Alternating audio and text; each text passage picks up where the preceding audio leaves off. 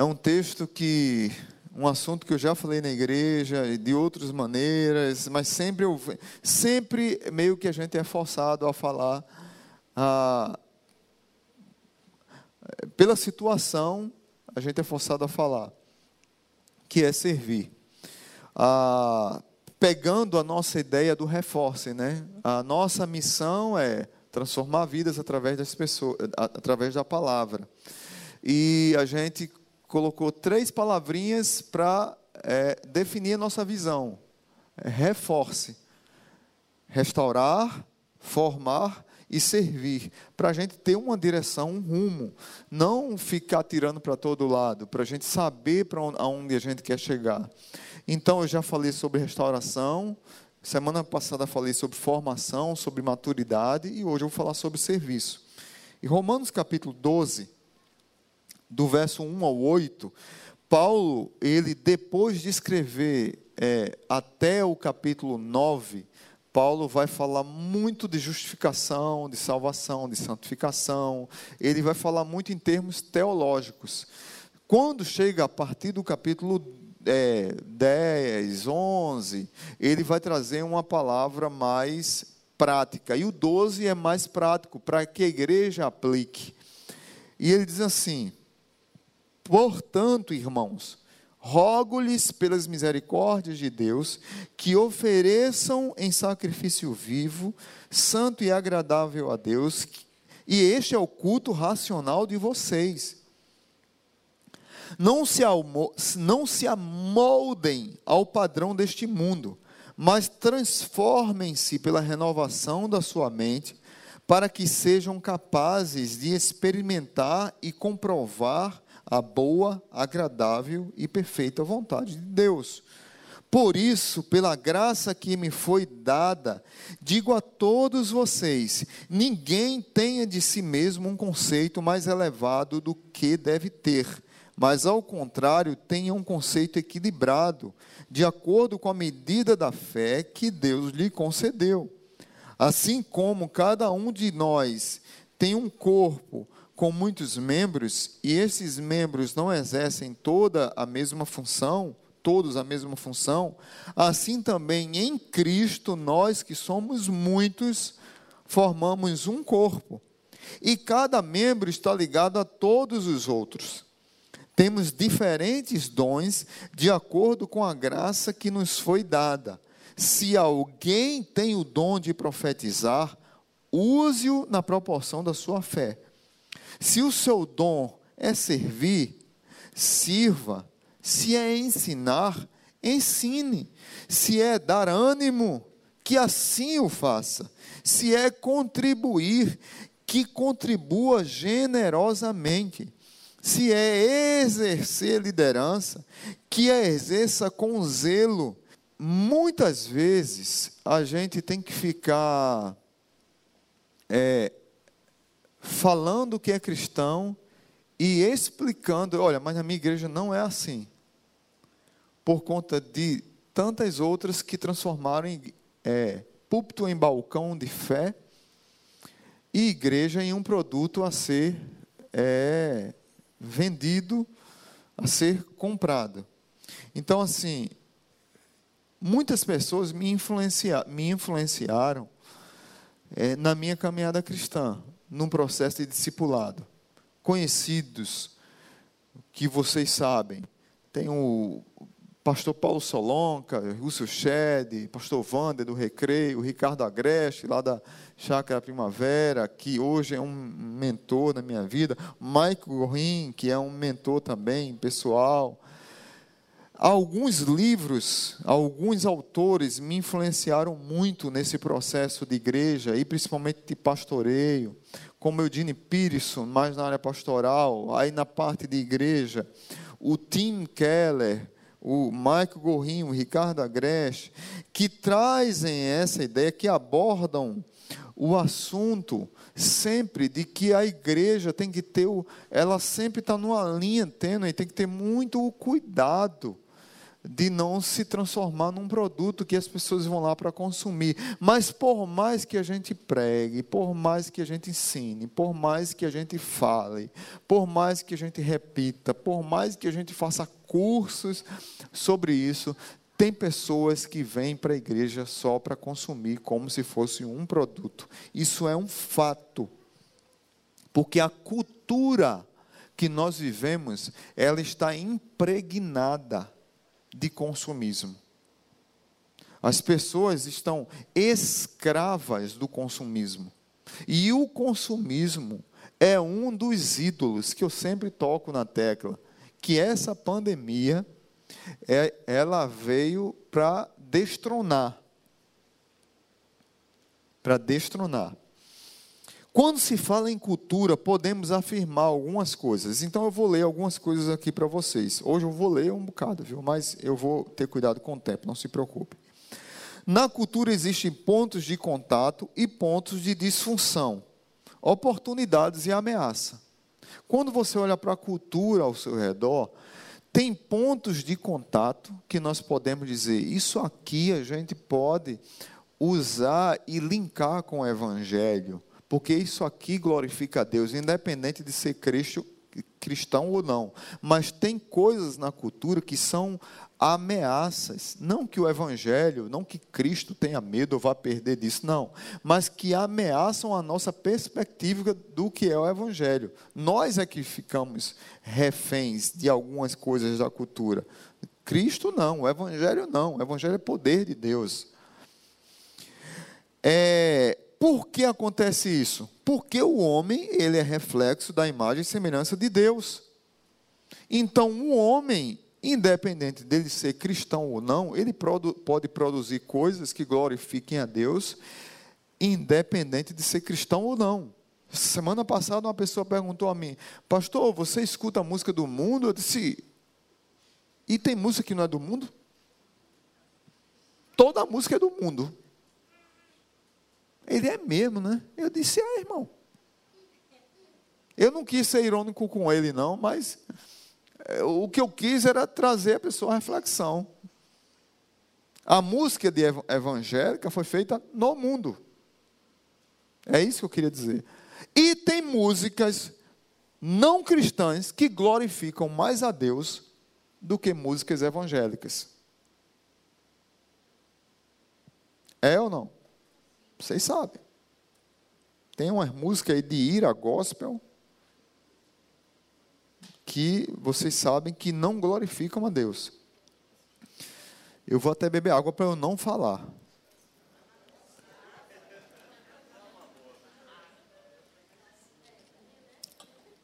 Porque, sabe, eu fico, sabe, eu fico nervoso. Hã? Ah, isso é água. Não, isso é vinho, é água agora.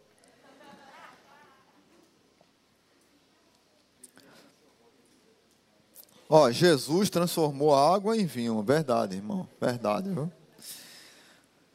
Deus é bom demais, viu? Então, esse reflexo de, é, de, de, desconexão entre homem e Criador aconteceu em Gênesis 3. Gênesis 3 houve a queda, o homem ele era, ele era conectado com Deus, e ali houve a desconexão, houve o pecado. Por isso que a gente vive nessa loucura, a gente tem que ter muito equilíbrio. Porque às vezes a gente. É, um, um exemplo claro aqui. Eu não vejo coisa do mundo, eu, não, eu só escuto música evangélica. Mas você, quando vai para uma mesa de cirurgia, se o médico não for crente, mas for um bom profissional, você não vai? Porque ele não é crente? Está entendendo? A gente tem que ter cuidado com, com. Os crentes às vezes ficam chatos.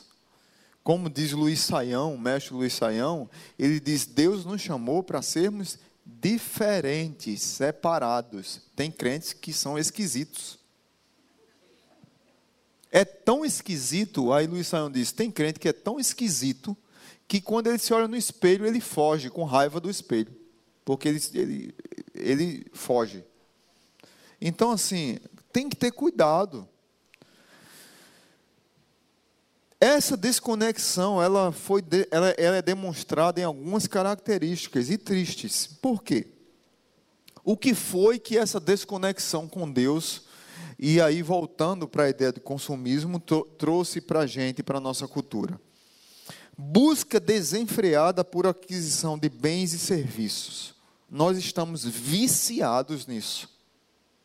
Busca desenfreada por bens e serviços. Nós queremos sempre o melhor, nós queremos ter mais, nós queremos acumular mais, nós queremos ter mais, nós entramos em competições. Eu tenho, se, tem, se você tem um carro, eu quero ter um melhor do que o seu. Se você tem um celular, eu quero ter um melhor do que o seu, ou eu quero ter um igual ao seu, porque o celular mudou. O celular mudou, a quina do celular, ela Antigamente o celular tinha uns celulares velhos, antigo, tinha um, quem já teve aqui 6120? Olha aí, o Zé se acusando aí, o Vinícius ali, Ranilson, Ranilson conhece.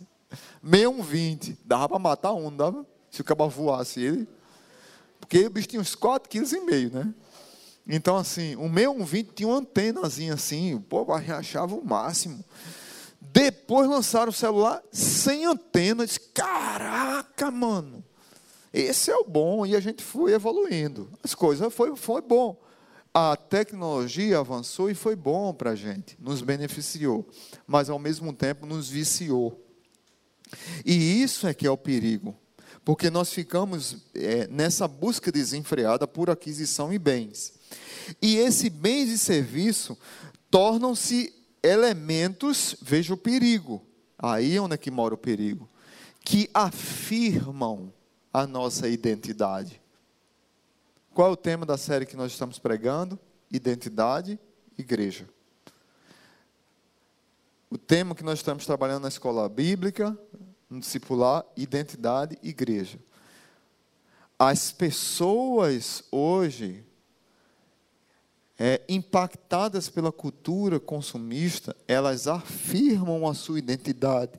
Desculpa afirmam sua identidade pelos bens que elas possuem, possuem e pelos serviços que elas podem comprar.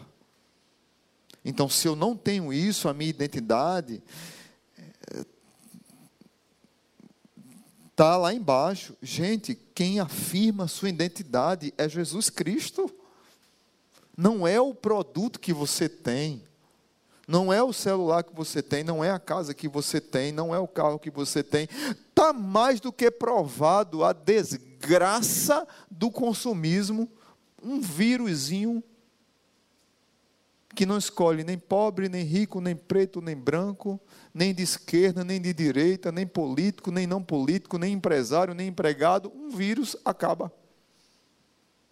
Quem afirma a nossa identidade é Jesus Cristo, não é o que nós possuímos, não é o que nós podemos comprar, mas nós levamos isso para a igreja e essa sensação de ser consumista dá uma sensação de poder. Os meios de consumo, de comunicação, geram necessidades de coisas que nós não precisamos. E nós ficamos insaciáveis porque temos pouco. E aí eu vou falar aqui de um filme que eu já falei aqui na igreja. Um bom filme para você assistir hoje. Eu não sei em qual plataforma tem. O Show de Truman, Show da Vida. Truman Burbank. Quem aqui já assistiu esse filme?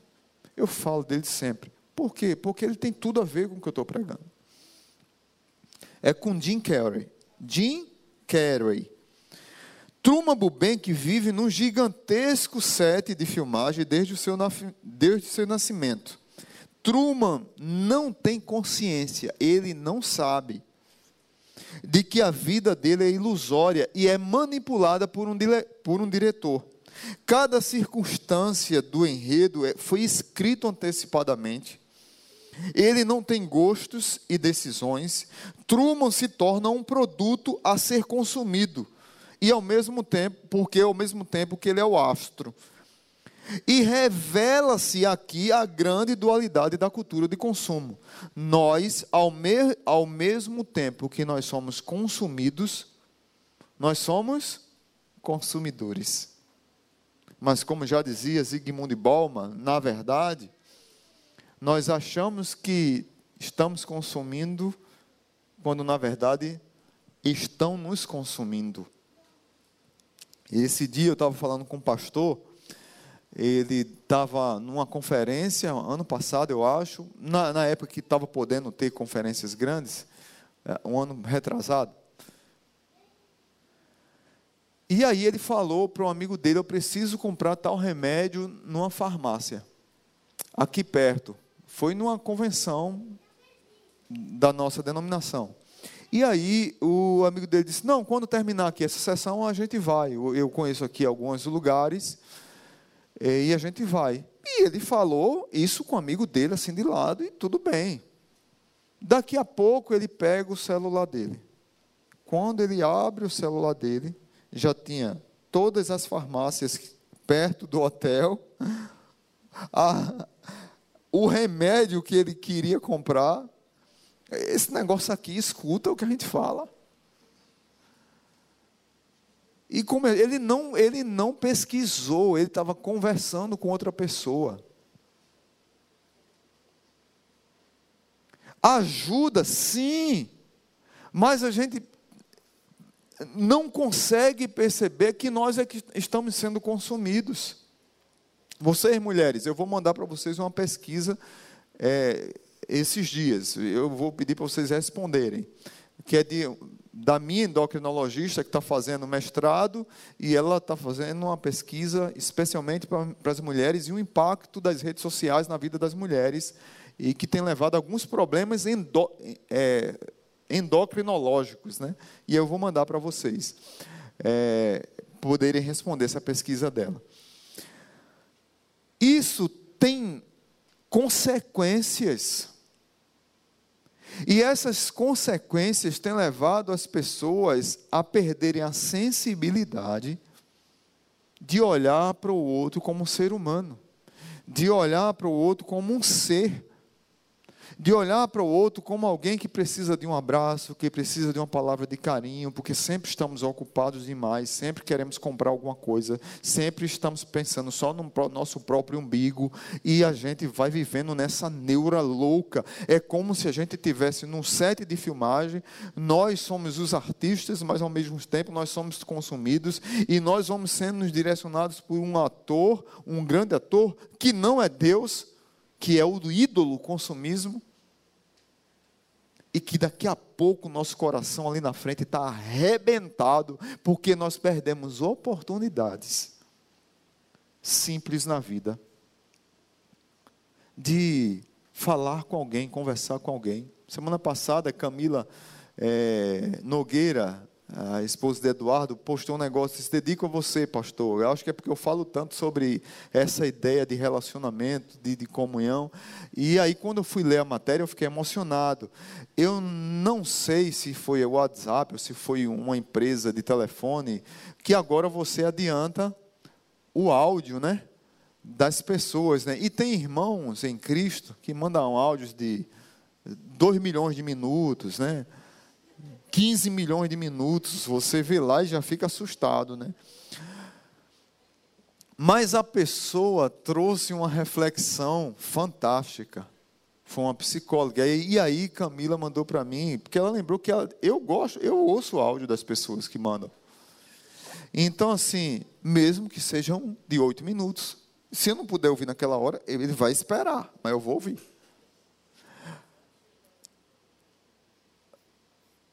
Mas a reflexão que a mulher queria trazer, e aqui Camila mandou, foi: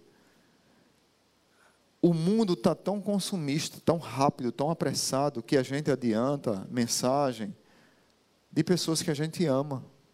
E que talvez seja a última mensagem que a gente está ouvindo daquela pessoa. Às vezes é a mensagem da sua mãe, do seu esposo, do seu filho, às vezes é um pedido de socorro, às vezes dentro daquela mensagem tem tem um insight lá que você tem que pegar e aquela pessoa está precisando de um apoio seu, de um abraço, de uma atenção sua. e aí a gente vai desperdiçando. E eu agradeci, eu disse, Camila, eu vou repostar. Aí repostei, agradeci, porque eu gostei do, da, do reflex, da reflexão que a mulher tinha feito. Né? Então, as consequências dessa cultura é a busca pelo ter em detrimento do ser. O mais importante é eu ter mais, e não eu ser. Por isso que nós ah, já chegaram aqui para nós, pastor, vamos fazer campanha nas células para ser servo, para ser voluntário. Eu disse: olha, gente, vocês não têm noção do trauma que eu tenho do nome voluntário. Porque voluntário da ideia que não é assim. Interessante, que no mundo, e aqui eu estou separando a igreja, não não querendo ser melhor, mas separando o mundo corporativo, entidades é, não governamentais, o conceito que eles têm de voluntariado é muito melhor e muito mais elevado do que o de nós cristãos. Uma vez eu estava em Recife, eu e o pastor Renildo, na conferência, e a gente foi almoçar com a minha irmã. E ela levou a gente para um almoço, um lugar muito bom lá em Recife para comer aquelas comidas abençoadas, né? É, e ela disse: Olha, eu tenho que, que terminar o almoço, não vai dar para ficar mais com vocês, porque é, hoje é o meu dia de voluntariado. Minha irmã não é cristã. Hoje é meu dia de voluntariado, acho que é numa casa de criança com câncer. E eu estou escalado e eu tenho que estar lá tal hora. Ela tinha um compromisso com aquela entidade de estar lá ajudando aquelas crianças. No meio cristão, ser voluntário na igreja se tornou eu não tenho o que fazer, eu vou lá na igreja fazer. Não tem filme para assistir, não tem, meu time não está jogando para eu assistir, não tem nada para fazer, não tem pipoca para comer, não tem série para assistir, eu estou estressado, ah, eu vou para a igreja. Não, não venha não, miserável, fique lá. Se você não considera o serviço do reino de Deus como algo importante para a sua vida, graça, e eu, olha, eu vou dizer bem, gente, estou falando isso aqui, mas a nossa igreja, graças a Deus, tem muitos voluntários, mas tem muitos que poderiam fazer alguma coisa e não fazem nada. Não fazem nada, absolutamente nada. A minha pergunta é: você virou um consumista que está mais preocupado em ter em detrimento do ser, em ter em detrimento do ser, ou seu coração está gelado mesmo, frio? Você está assuma, eu estou afastado dos caminhos do Senhor, preciso voltar para os caminhos do Senhor. Aí chegam para mim assim, não, pastor, vamos pegar as células e vamos fazer uma grande gincana na igreja.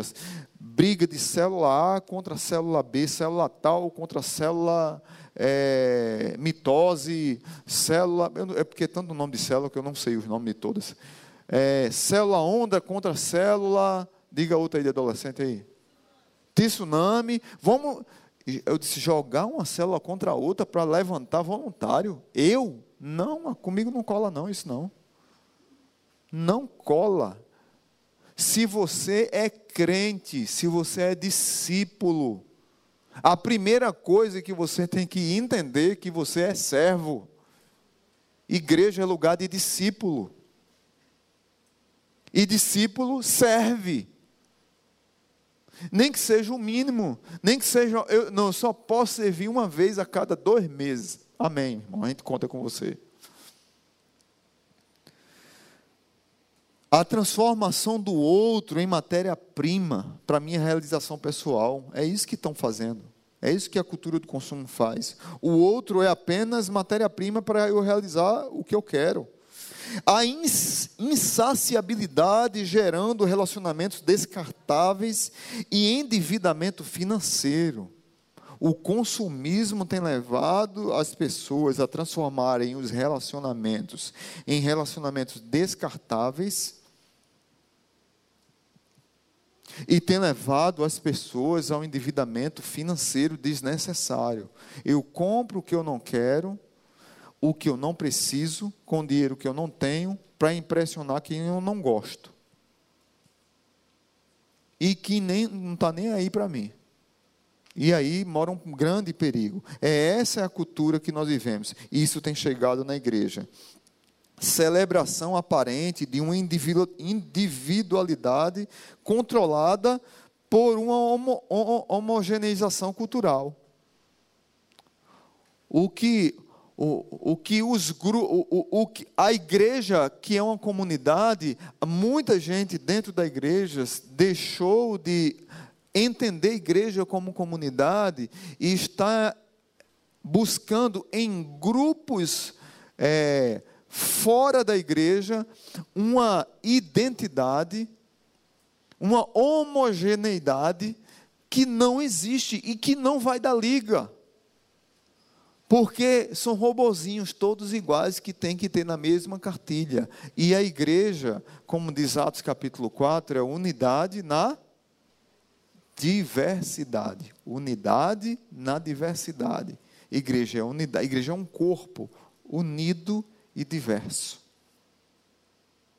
Nós vamos pensar diferentes, nós vamos falar coisas diferentes, nós vamos ter concepções de mundo diferentes, mas nós temos algo em comum chamado Jesus Cristo, que a Ele seguimos e a Ele somos discípulos. E isso nos une, por mais que pensamos, pensemos diferente. E quando chega o Evangelho, que é a terceira via, que é o caminho que nós devemos seguir, nós vamos para a mesma estrada. E aí acabam as diferenças e ali estão os diferentes. Tem gente que pinta o cabelo de azul, como Martinha, e está no nosso meio. Tem gente que fica escandalizada com a mulher pintar o cabelo de azul. Porque eu sou um crente batista. E é um absurdo uma pessoa entrar dentro do templo do Senhor com cabelo azul. Mas na igreja entra um juiz um médico, um empresário, e entra um bêbado, fedendo, maltrapilho, um pobre, que muitas vezes a roupa do corpo que ele está usando é a, um, é a, roupa que ele vai para o trabalho, é a roupa que ele vai para a escola, é a roupa que ele vai é, procurar emprego. Ele só tem aquela roupa, é, chama. Em Pernambuco a gente tinha uma roupa por ano, a minha família cresceu assim, então eu entendo disso.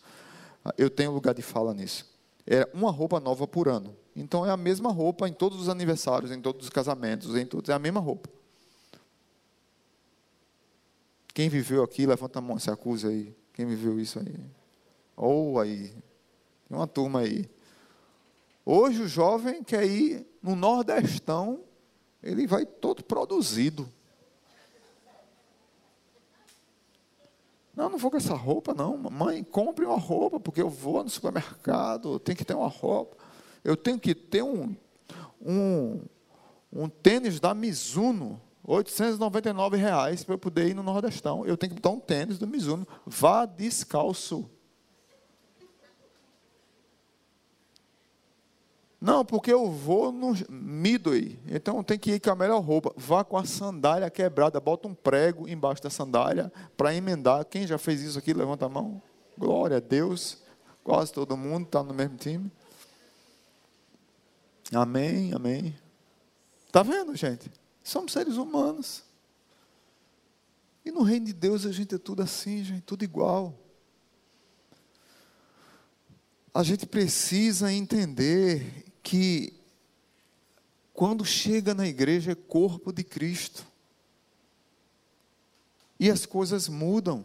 E o Evangelho vai transformando a nossa mente, transformando o nosso coração, transformando a nossa visão de mundo, a nossa perspectiva de mundo. Igreja não é produto, púlpito não é balcão de vendas. Eu soube essa semana, meus irmãos, triste fato,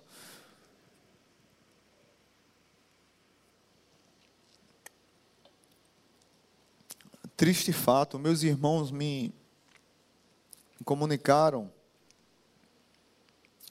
Vê a manchete do jornal do comércio de Pernambuco. Pastor que vendia água que curava o Covid está entubado com Covid. Veja que vergonha para o, o meio evangélico. Pastor que vendia água que cura Covid, está internado, entubado com Covid.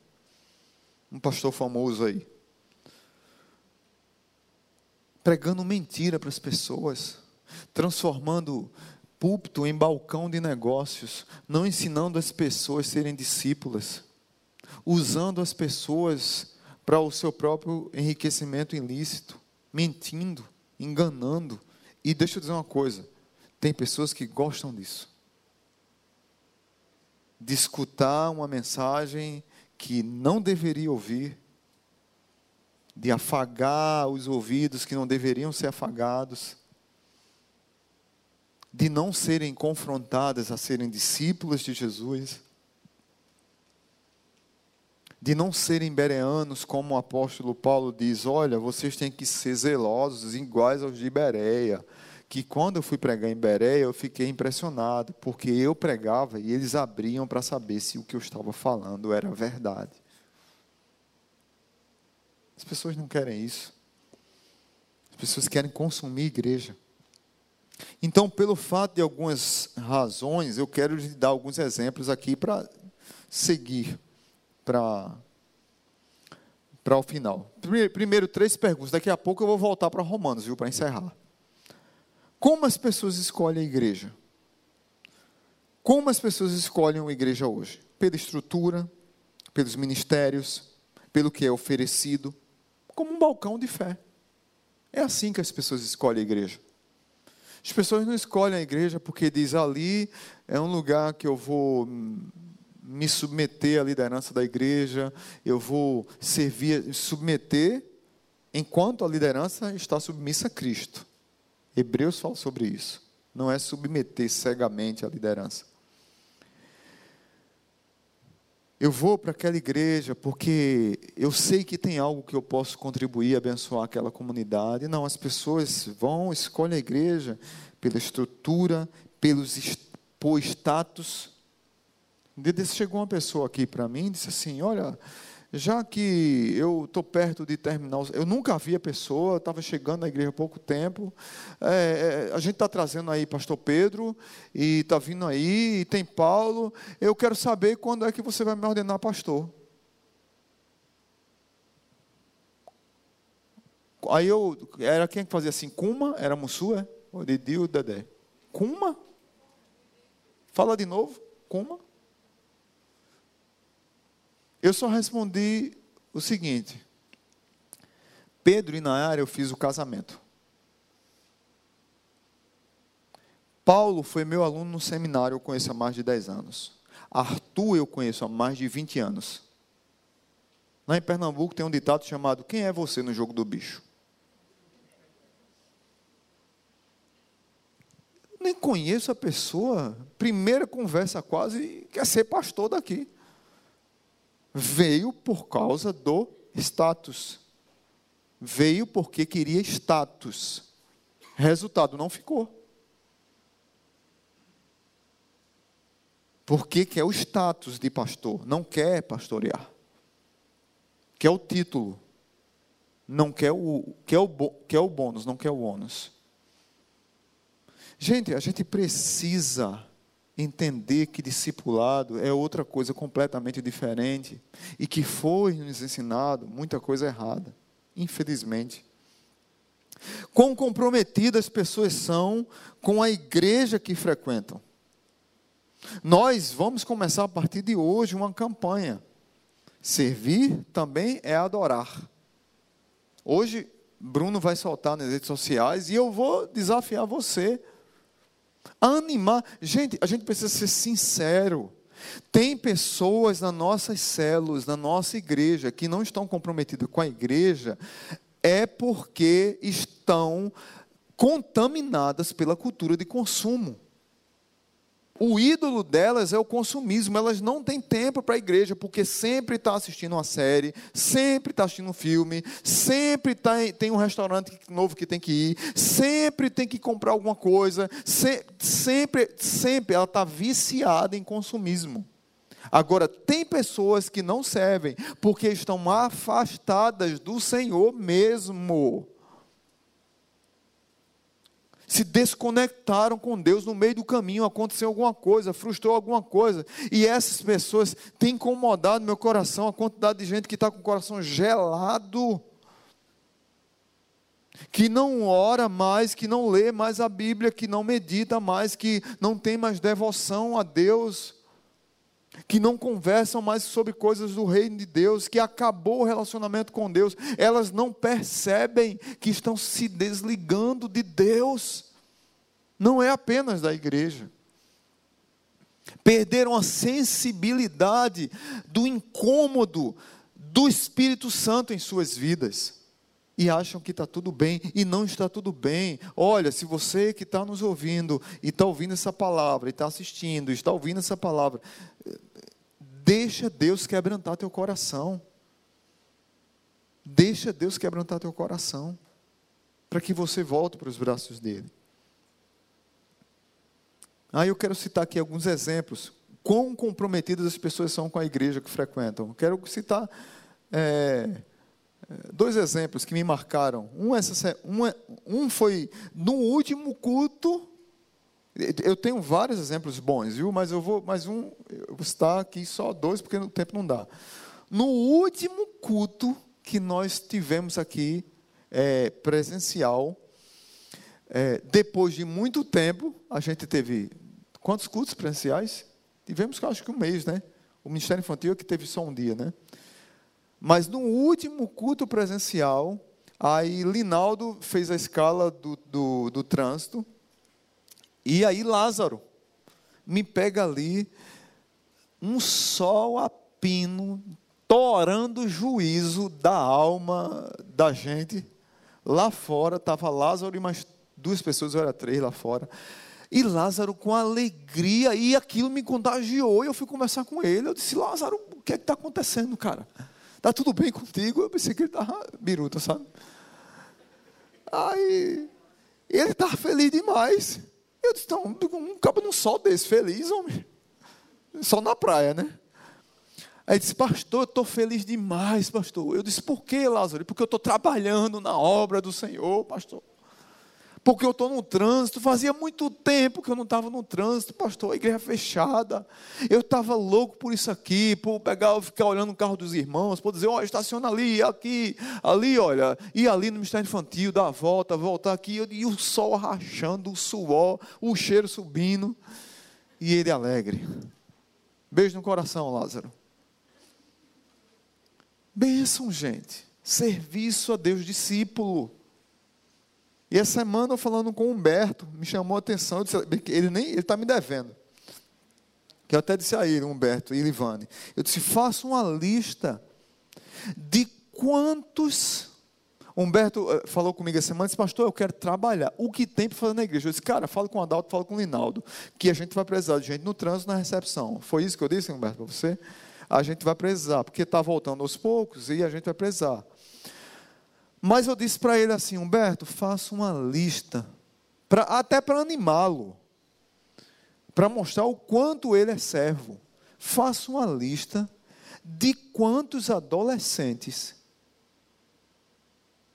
foram gerados, que hoje são líderes na igreja, que Paulo pegou aqui a bênçãos para a rede Pulse, né? Porque vão ficando velho e vai para Pulse, né? Quantos adolescentes foram gerados e são crentes comprometidos, sinceros, que servem no trânsito, que servem na recepção, que servem no louvor, que servem na liderança da PUS, que servem na liderança de adolescentes, que saíram do que saíram de, é, do discipulado de Livane e Humberto. Está me devendo ainda, viu, Humberto? Eu quero ver essa lista. Mas isso é cuidado, isso é discipulado, isso é vida, isso é cuidar de gente, isso é entender que igreja não é consumismo, que igreja é gente investida em gente, é vida na vida. Eu acho que tem um bocado, viu, Humberto? Não tem? A gente olhar para a igreja, tem um, não é, Livane? Tem uma galera que veio aí, vocês são pai, pais de um bocado de, de boy aí, viu? Mas uh, as pessoas muitas vezes não se comprometem com a célula, não se comprometem com a igreja, aí os líderes ficam frustrados e chegam, pastor, a pessoa de última hora inventa um filme para assistir, de última hora inventa um restaurante, inventa algo, aí não vai para a comunhão da célula, porque não é prioridade. Porque o serviço a Deus, a comunhão com Deus, isso vai frustrando, vai, vai cansando alguns líderes. A, minha palavra aqui é uma palavra de alerta. É, é pouco dura? É, mas é uma palavra de todos, líderes cansados por causa de crentes que não querem nada. Gente, a nossa igreja, ela prega discipulado, prega vida na vida, prega cuidado, prega crescimento espiritual. Se você não entendeu nada do que eu falei, assista de novo a mensagem da semana passada. Você tem que crescer espiritualmente, deixar de ser criança. Como as pessoas analisam a igreja? Pela concepção que têm ou que tiveram de uma igreja anterior, pelo contexto que viveram, muita gente machucado, acontece isso, e eu sempre digo aqui: olha, cara, está machucado, fica sentado, espera um pouco, sempre eu digo isso. Está coração ferido, eu não tenho um problema. Você pode passar dois anos, três anos. Eu estou aqui, eu faço, eu sou aquele cara que vou lá para defender, para cuidar. Você precisar, para que Deus restaure o seu coração. Mas vai chegar um tempo que você vai ter que se levantar da cadeira e trabalhar. Igreja é hospital, mas igreja também é quartel. Igreja é hospital que cura, mas igreja é quartel que treina para a guerra. Amém? É as duas coisas. Então, o tempo que você precisa ser restaurado, amém. Mas aqui vai ter que se levantar, desensarelhar as armas e ir para a batalha. Muitas pessoas analisam a igreja pela forma que estão encaixados, pela forma que estão encaixados e não pela essência do evangelho que é pregado. Elas aprenderam, valeu, valeu, Estão me alertando aqui que eu já passei da hora. Obrigado. Eu vou, vou encerrar já. Negócio desse tamanho para chamar a atenção do pastor. Sei não. Estou falando de serviço, gente. Vocês estão trabalhando demais. Pode trabalhar aí. Aí. Pode vir a turma do louvor, que eu já vou ler aqui um, um, um negócio e, vou, e a gente vai encerrando. Mais uma carta real que um pastor recebeu. Pastor amigo, isso está publicado até em livro. E essa carta é real. Olha, veja, veja que atrevimento, como as pessoas analisam as igrejas. Caro pastor, estive visitando sua igreja no último domingo e decidi dar-lhe um retorno com minhas impressões. Primeiramente, parabéns pelo nível de pregação encontrado em sua igreja. Pode-se perceber o zelo, no preparo, a ousadia na comunicação. No entanto, confesso que senti um tanto quanto desconfortável com sua vestimenta. Pô, se o cabo estiver aqui hoje, eu estou lascado. Porque eu estou assim, ó, a minha roupa. E linguagem informal. Creio que a comunicação das Sagradas Escrituras exigem um pouco mais de reverência e um brilhantismo nas vestimentas. Essa carta é real, pastor amigo meu recebeu essa carta. Também gostei muito das dependências do ambiente da igreja interno. Tudo razoavelmente sinalizado, em harmonia, entre cores, é louvável isso, parabéns. Sugiro apenas maior cuidado na temperatura ambiente. Sentei primeiramente em um local onde um vento gelado vinha em minha, em minha cabeça. Preocupado Coitado do Paulo. Gela primeiro, né, Paulo? Eu vou receber essa carta hoje de Paulo. Preocupado em não ficar resfriado, mudei de local e passei a transpirar de calor. Fiquei com algumas inquietações que, quando possível, gostaria de ter um momento para conversarmos um pouco mais a respeito. Dentre outras coisas, destaco duas. Primeiro, eu teria sérias dificuldades em contribuir financeiramente com essa igreja, porque ela investe muito parte dos seus recursos para transmitir cultos pela internet. E ajuda projetos missionários de aberturas de igreja e de outras pessoas, e ajuda projetos de pessoas carentes. É, é, literalmente a nossa igreja. A gente ajuda outros projetos, a gente ajuda a abertura de igreja, a gente ajuda projetos carentes. Que benefício direto eu, esse investimento eu faria para minha família? Olha o pensamento da pessoa. Em segundo, por que sua igreja não tem um ministério específico para todas as fases etárias? É um absurdo isso, pastor. Pois eu tenho uma grande família e todos têm que ser supridos. Senão, o que é que eu vou fazer? Vá pastorear sua família, seu miserável. É isso que você tem que fazer. Desculpe-me se fui um pouco ousado demais com minhas colocações, mas achei importante o senhor saber como bons e importantes cristãos à procura de uma boa igreja se sentem ao visitar a sua igreja. Cordialmente, cordialmente, ó, ainda. Aí ele, ele denominou o pastor, um amigo meu, ele botou o nome do cara, Zé do Consumo Cristão, 53 anos de denominação, o e-mail dele é joãocrentão@matapastor.com, síndrome de dono de igreja. Eu já recebi não cartas assim, mas eu já recebi feedbacks nesse desse nível. E desse tipo de pessoas, gente, eu não estou atrás. Deus me chamou para ser pastor.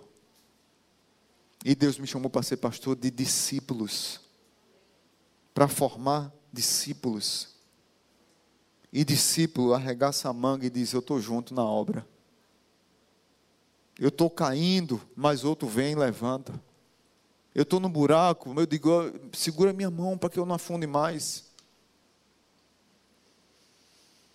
E para fechar, queridos, eu só vou ler porque realmente eu extrapolei o horário, me perdoem. Vou ler os pontos lá de Romanos, depois vocês veem em casa. Isso aqui eu vou mandar para as células e vocês vão trabalhar nas células. Como é que a gente responde a essa cultura? A igreja precisa dar uma resposta a isso. E Romanos deu a resposta a isso. Tendo como centro a espiritualidade e a devoção pessoal e total a Deus. Romanos 12, 1 e 2 fala sobre isso se ofereçam como sacrifício vivo, santo e agradável a Deus. É o culto racional de vocês. Não se amoldem a esse mundo. Como é que está sua vida pessoal e total de devoção a Deus? Como é que está a sua vida? Segundo, tendo um conceito equilibrado acerca de si mesmo. Paulo diz no verso 3: Ninguém tenha de si mesmo um conceito mais elevado do que deve ter. Mas ao contrário, tenha um conceito equilibrado. Tem pessoas que se acham demais e chegam na igreja querendo que a igreja lhe sirva, como se a igreja fosse um supermercado. Igreja não é supermercado, meu irmão. Igreja é lugar de serviço. Igreja é lugar de amor, Igreja é lugar de confronto, igreja é lugar de palavra, igreja é lugar de acolhimento, igreja é hospital para cuidar de quem está doente, igreja é tropa para treinar soldados e avançar num processo de pregar o evangelho no mundo. Por último, tenha consciência e interdependência em relação aos outros. Do verso 4 ao 8, um versículo destaca, o 5, assim também em Cristo, nós que somos muitos, formamos um corpo e cada membro está ligado a todos os outros. Tem uma coisa chamada Espírito Santo, tem uma coisa chamada juntas e ligamentos que nos unem. E somos um corpo. O resultado de tudo isso é que muitas igrejas têm sido reféns da cultura para saciar vontade ilegítimas de pessoas que não são discípulos. A gente está fora dessa agenda. E essas vontades ilegítimas, vontades, deixa eu falar de novo, vontades ilegítimas, lhe frustram, acabam com sua vida, destrói sua identidade, porque quando você precisa de Cristo, você precisa de uma igreja, você precisa de um pastor, você precisa de um líder de célula, você precisa de um grupo de comunhão, de um serviço. Você está atrás de coisas ilegítimas para satisfazer o que o consumismo destruiu no seu coração. E na igreja séria você não vai encontrar. E o resultado é que você vai sair da igreja, é que vai destruir seu casamento, é que vai destruir sua relação com seus filhos, porque você não quer se submeter à palavra porque você não quer ser discípulo de Jesus. Igreja é lugar de serviço. Igreja é lugar de crescer em maturidade. Igreja é lugar de gerar filhos e filhas que andam num caminho do Evangelho, conectados por aquele que é Senhor de nossas vidas. Amém? Curva a tua cabeça e vamos agradecer a Deus. Pai bendito, muito obrigado. Obrigado por tua palavra, que foi profética, foi um pouco dura, mas foi em amor. Os irmãos me conhecem, sabem disso. Foi para trazer a igreja para perto, para a unidade, para saber que precisamos servir juntos, para entender que temos muito em comum, em que tem muito esse comum que nós temos é muito maior e muito mais forte do que as nossas diferenças. Igreja é unidade na diversidade, igreja é Cristo reinando em nós, igreja é, é gente dando a vida sacrificialmente, racionalmente, não em catarses emocionais, mas racionalmente cultuando a Deus sacrificialmente, como diz Paulo em Romanos 12, 1. E experimentando de Deus a boa, agradável e perfeita vontade dele. Isso é igreja. Abençoa aqui o teu povo que está aqui presente, abençoa aqueles que estão nos acompanhando na internet. Nos dá um restante de dia abençoado e que o teu poder, a tua graça, o teu cuidado esteja sobre nós. Que aqueles que estão com o coração gelados, que o Senhor sabe que tem me preocupado o coração, tem muita gente com o coração gelado. Que o Senhor aqueça esses corações e que eles voltem para os braços do Pai. E aqueles que tratam o serviço apenas como eu não tenho o que fazer, vou fazer ali alguma coisa que eles entendam que aqui não é lugar disso, aqui é lugar de serviço e de discipulado. E quem é discípulo serve. Não tem outro caminho. Que o amor de Deus o Pai, que a graça maravilhosa de Jesus e que a comunhão do Espírito nos acompanhe. Nos dê uma semana abençoada, no nome de Jesus. Amém.